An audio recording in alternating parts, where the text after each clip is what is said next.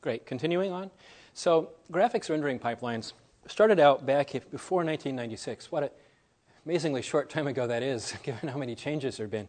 Um, as entirely software, you wrote a piece of software ran on a CPU, and that did your entire graphics rendering. And you talk to people like Tim Sweeney, and to, to this day, they regret ever having had to leave that state. But around, um, well, uh, from, from that date to around 2001 was the rise of GPUs the rise of, of architectures where you had this fixed function pipeline. And you know, early, earlier attempts such as register combining uh, were incredibly difficult to use, even though they had great power. But it was all entirely fixed function and gradually increasing number of fixed function stages. And then around the rise of DirectX 8 uh, through DX10 and DX11, started having more and more programmable stages mixed into that pipeline. But you still notice there's fixed function things separating those various stages. And now we have, uh, with DX11, we have uh, rendering pipelines that have a compute shader stage. But once again, um, there's very fixed um, streaming methods for kind of connecting those all together. You don't have you know, full control. Now, with Larrabee, we're heading toward a, a, a world where that entire pipeline is programmable stages every single stage in it. There's fixed function logic for doing texture filtering, but that's off on the side. You, you, decide you want a texture filter operation, you go ask for it you get the data back some sort of memory read latency later. But the ultimate goal is to get back to 1996 when an application writer basically gets to write the code of their choice. They're not constrained by some kind of rendering pipeline. Nonetheless, over time, a lot of people are going to continue using the rendering pipeline because it's become a very understandable and efficient way of dividing up uh, uh, operations. And the rendering pipeline can serve as an example of a kind of complex uh, throughput application. So let's see. Getting back to here. So it, you can read a lot of papers about someone who's written a kernel that goes 100 times faster than when they had, say, a multi-core CPU or something, or 200 times faster or whatever. But it's just that one kernel. When you've, every, after you set things up so that everything is perfectly data parallel, hey, it works great. Well, there's, so there's two problems with that. The first is you're comparing data parallelism on a data parallel machine to not taking advantage of some of the same characteristics on a machine that actually could support them. But secondly, you're leaving out the fact that the total problem that's being solved is much larger than that. And so, for general visualization or other, you know, pretty much any practical application of throughput computing, there's a wide variety of types of parallel code that are going to be needed. And uh, you need to have self scheduling, you need uh, data dependent operations to decide how much new work to do, irregular data structures. I've hardly even gone into that, but there's all kinds of situations. Uh, like well, one example is described to me. You're, you're trying to find cells on a, on a, uh, and how they, how they divide and how they die in a sequence of slides over time. And so the actual number of, of cells on those slides vary over time. The locations vary. Uh, there's ambiguous periods where they're merging or separating uh, you can think of the pixels on those slides as being data parallel, but once you start actually thinking in terms of the actual cells and the process you do on them, that's not just data parallel. There's a whole bunch of other stuff that has to go on in that. And so, as an example uh, that's uh, fairly well documented look, um, of this kind of you know, complex operation, I'll look into the rendering pipeline briefly. So, uh, typically, the rendering pipeline is thought of as this, as this um, sequential streaming type operation. And a downside of that is that uh, traditionally in the past, every single stage used separate hardware. And um, actually, switching back to my other t- uh, talk for a moment, uh, once you think of the, uh, uh, when you think of the, um, uh, when, you, when you think of it in that term, and you say, I'm going to have hardware for every stage, uh, to make that really efficient, there has to be, you have to know how much processing power to put into the, each of those independent stages. Well, this is an example we worked on for three different first person shooter games. The same application, coded differently, so that um, the different stages, as you can see from the colors, use wildly different percentages of the total computation in the total, in the total load. And um, that's average over time. If you just take a single game and you look from frame to frame, even in that one game, frame to frame, the amount of time spent in the different stages varies wildly. So any kind of breakdown that says I've got hardware for this stage, hardware for that stage, and so forth, is going to fail because you had to over design each of those stages. And that was part of what led to the, um, what, we, what we call a universal shaders. So you had a single piece of hardware that handled both vertex shading and pixel shading, because then you can do the balance more closely. But you notice uh, pixel shade is orange and vertex shade is light blue. Actually, there's hardly any there. Uh, the other stuff there is all things that are fixed function logic in a traditional GPU. So, once again, those are things where you had to over design each of those stages if you didn't want them to be the bottleneck. So, uh, we have a problem, therefore, um, which once you've moved all those stages into software and you can schedule them, you can now load balance the whole thing because any time you're not spending doing rasterization is time you can spend doing alpha blending, for example. So, um, so uh, Larrabee, yes? So the counter argument that I've heard is that, mm-hmm. well, a rasterizer is so small in terms of die size, um, it doesn't cost anything. Why not just add one? That's a, that's, a, that's a very important argument. Rasterizer is small, and the speed of the kernel for your data parallelism is very fast. Isn't that good enough? No, because of all the stuff that goes around them. You have, just as the, the kernel is only a small part of the cost of your whole application, the actual rasterizer is only a small cost, small part of the cost of using a rasterizer. In a pipeline, you have to put a big FIFO in front of it and a big FIFO after it. And if you're dealing with parallelism, you have to then sort things to get them into the correct order so they rasterize sequentially. And then you have to spread them out again after the other end. So it turned out um, that even the rasterizer, which is very efficient as a piece of hardware, it turns out that um, uh, in Larrabee, we concluded that it was actually better to do that in software simply because of the scheduling issues. Once it's done in software, you can actually parallelize it. You can have, if you have n cores, you can have uh, n separate rasterizers going on in parallel instead of having a single one that potentially com- becomes the bottleneck in your whole system. So it's an, it's an excellent point. And one of, the, one of my early jobs at, at Intel, in fact, coming out of the GPU world, was to try to find everything I thought was wrong, and that was, t- that was top of my list. And eventually, after just studying the whole thing, I realized, you know, um, we can accept the fact that rasterization is lower efficiency in software because of the higher efficiency of being able to parallelize and not have to have all those, all those FIFOs. So, in fact, uh, the way we do it in Larrabee is we take. Oh, pardon me, right, thank you. Okay, so in fact, um, we use a system called binning, which has got a fairly bad reputation after some uh, failed attempts to use it. And the failed attempts to use it were uh, basically surrounded around the idea that you could do binning entirely inside the chip with limited sizes of the bins. So here's, how, here's the idea how binning works. You take your entire rendering pipeline. It starts with input data, vertices, and triangles and things, eventually rasterizes them into pixels, processes those pixels, puts them on the screen. Draw a line somewhere in the middle of that with, with geometry above it and pixels below it. And your geometry you get sorted into bins. Each bin corresponds to a particular region on the screen it has a particular set of pixels. And then um, the key to making it work in all cases is to have those bins be in off chip memory. And that sounds, that sounds bad, although it turns out that that works out, it, it surprisingly works out very well. So the, but the result of that is you can parallelize your sets of, of vertices coming in the top. Then you, can, then you have uh, complete parallelism in the bottom because you have hundreds of separate uh, tiles of, say, 128 square pixels on the screen, all of which can be processed in any order. And inside the tile, then you process triangles uh, sequentially, but you can do all those, all those tiles in order, uh, in arbitrary order. And I'm going to look, um, and it turns out that, um, well, actually, um, so, so here's, here's an example of, of using multi threading on, um, on Larrabee. Now, uh, the, other, the other answer to the rasterization problem is, is rasterization is only a tiny fraction of what happens sort of in between geometry and uh, uh, pixels. The other things that happen are you're interpolating across the triangles. You've got red, green, and blue, and depth, and all these things, and you've got to find those values in every individual pixel. That's a fairly complicated set of operations, especially for depth, which is a very, you know, it's, a, it's large numbers that you're, that you're computing. So it turns out that doing those things in software is far more efficient than doing in special hardware. In fact, GPUs are now gradually go- going to doing more, you know, moving more and more of that into the shaders. Uh, that's the direction DirectX 11 is going, and, and GPUs are going. Um, so you have all that kind of interpolation and various setup operations. If you don't, if you um, do them in special logic, once again you have the problem of did I put enough logic in? Am I going to bottleneck on this stage? Did I put too much hardware in? Am I going to waste all that extra area? And did I put big enough FIFOs in? So uh, the idea of a binning architecture is you have only one FIFO in the whole system, which is those bins and off-chip memory. And when you read in from them, you then immediately uh, interpolate any given triangle you have, and then process all the individual pixels. Now, there's four hardware threads on each core.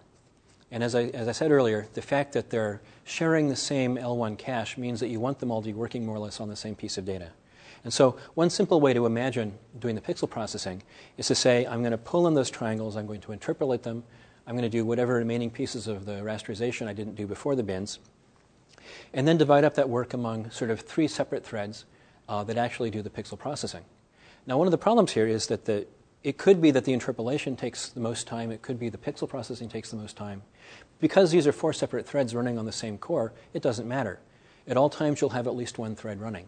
And most of the time, you'll have actually the uh, dominated by the pixel threads. Um, another thing here, and this is an important uh, difference from GPUs, is uh, I mentioned that we use the L2 cache for the, the thread group shared memory in the, in the CUDA model. Well, we also use it uh, for uh, storing tiles in this uh, tiled binning operation. So in a GPU, every time you just you have a say a depth complexity of say three, meaning that you touch a single pixel three times over the course of the frame. So in a GPU, that means you read it from memory three times, because the size of, of the cache in the back end of a GPU isn't big enough to hold that over the whole screen.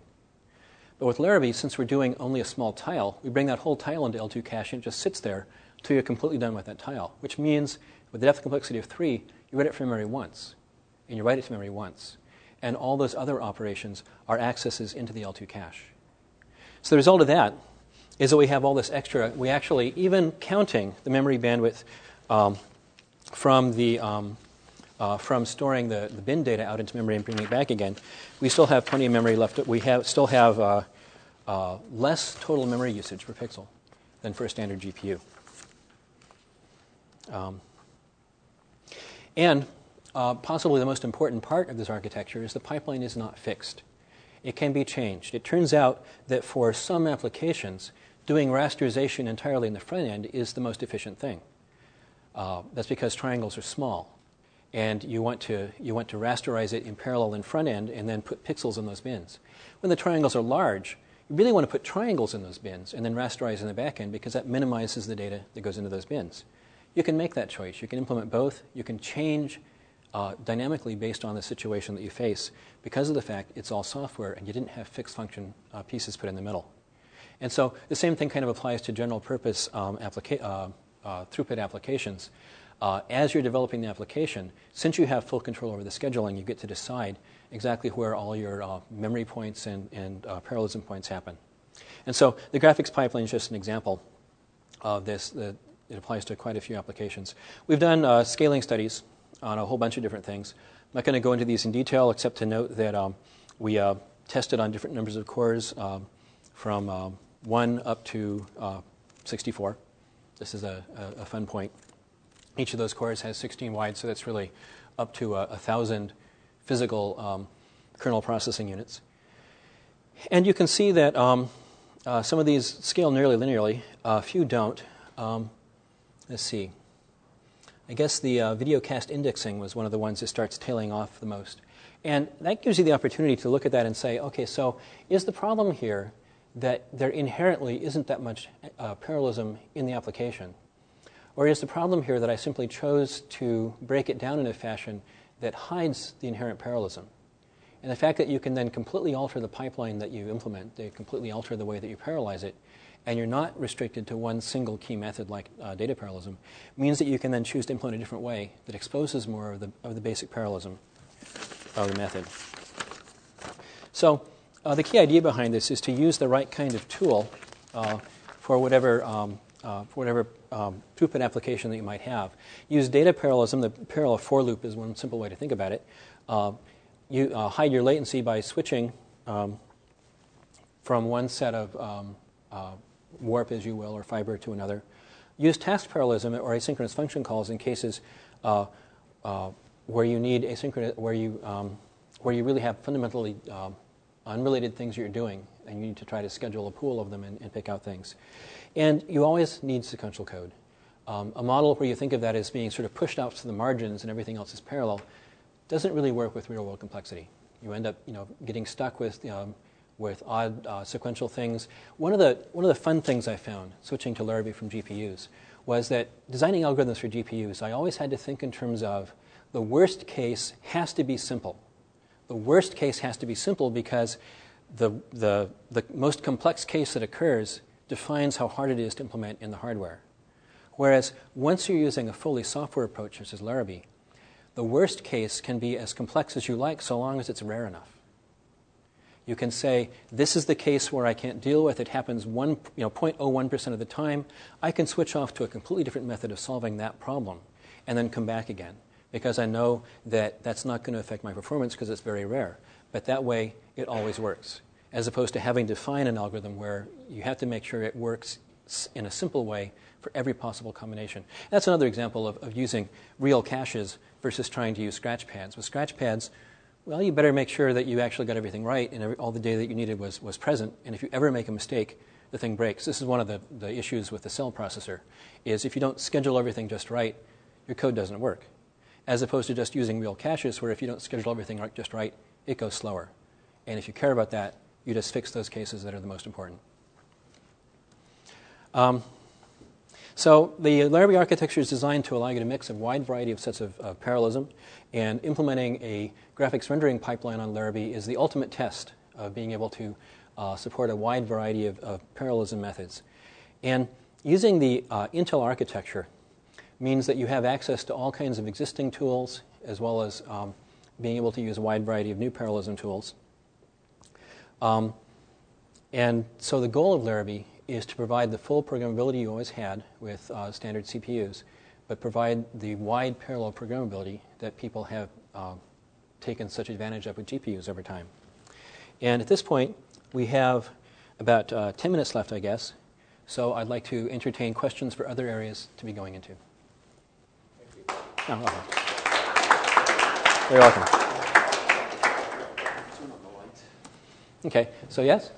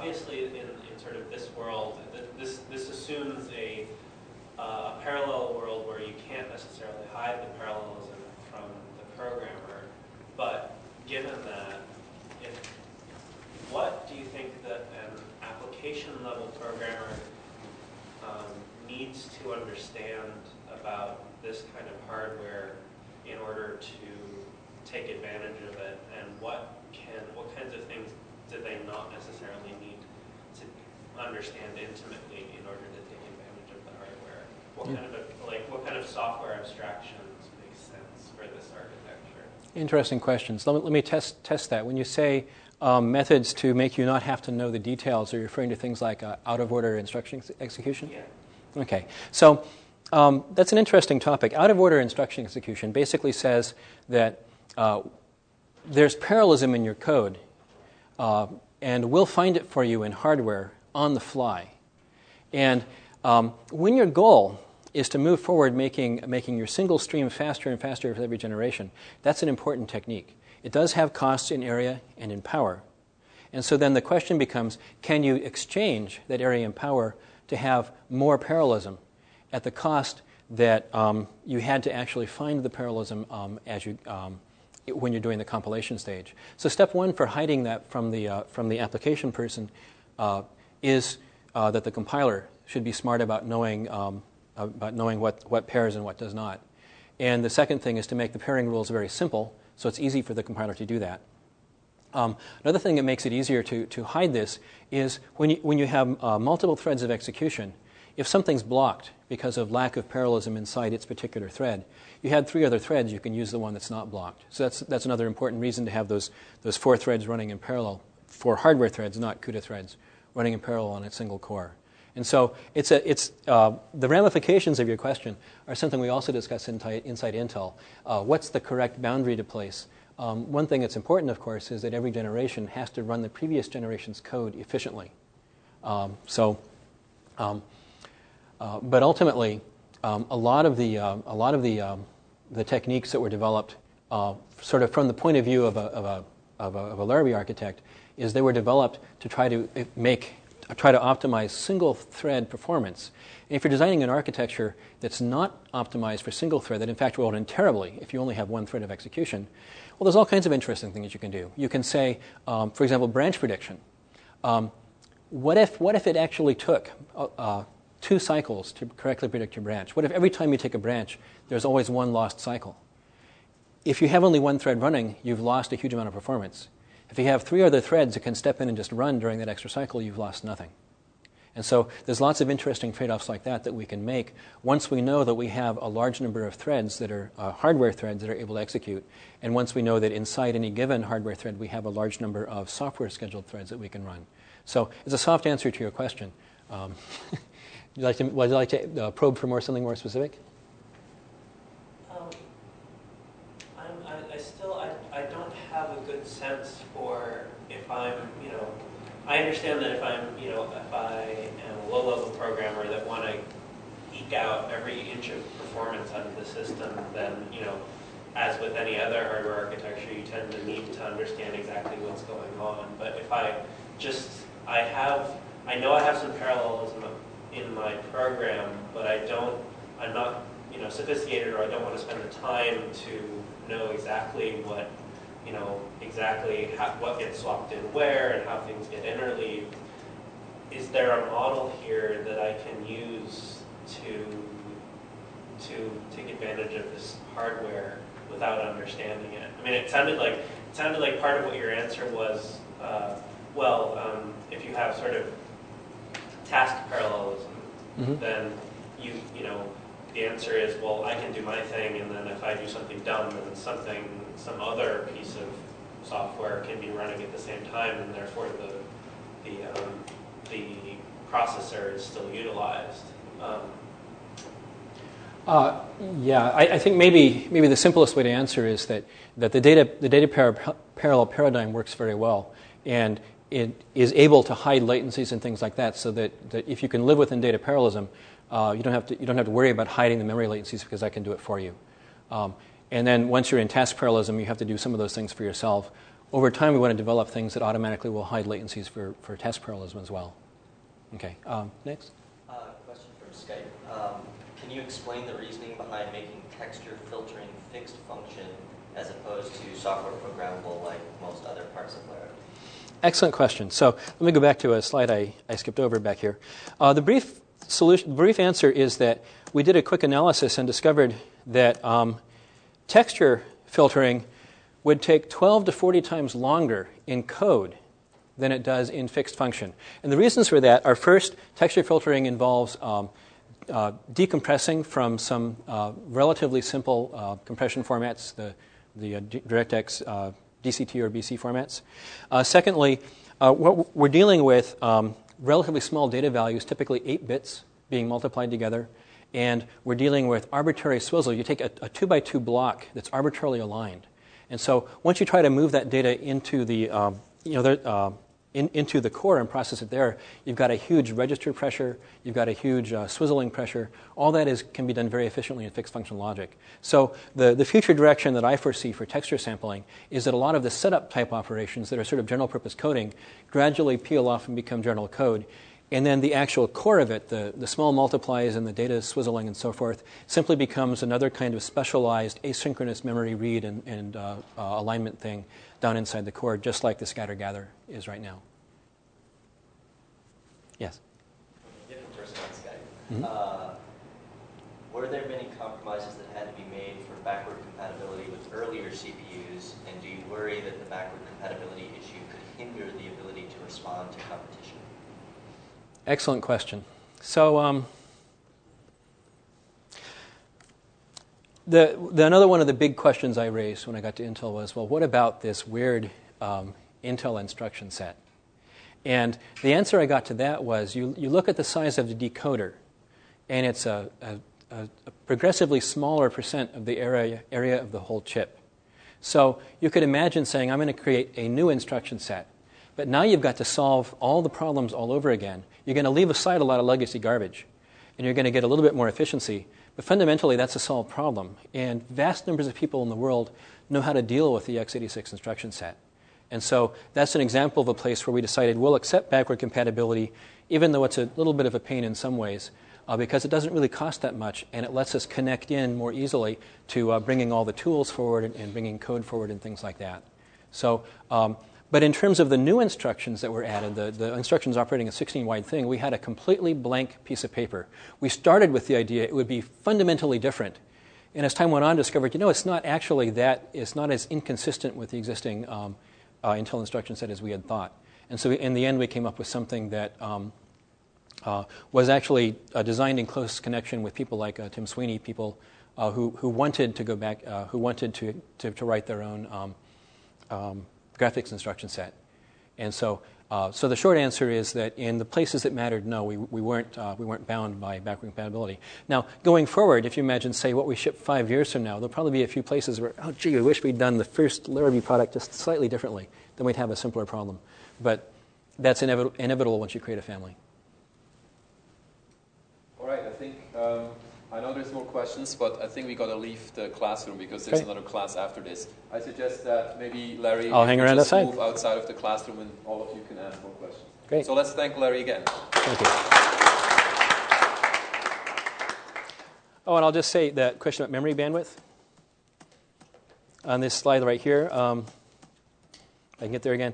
Um, the the lines at the top are memory bandwidth using standard immediate mode rendering. The ones on the bottom use binning. Uh, it uses a lot less memory bandwidth because of binning and because of the, the tiled architecture than a standard G, uh, GPU does. Great.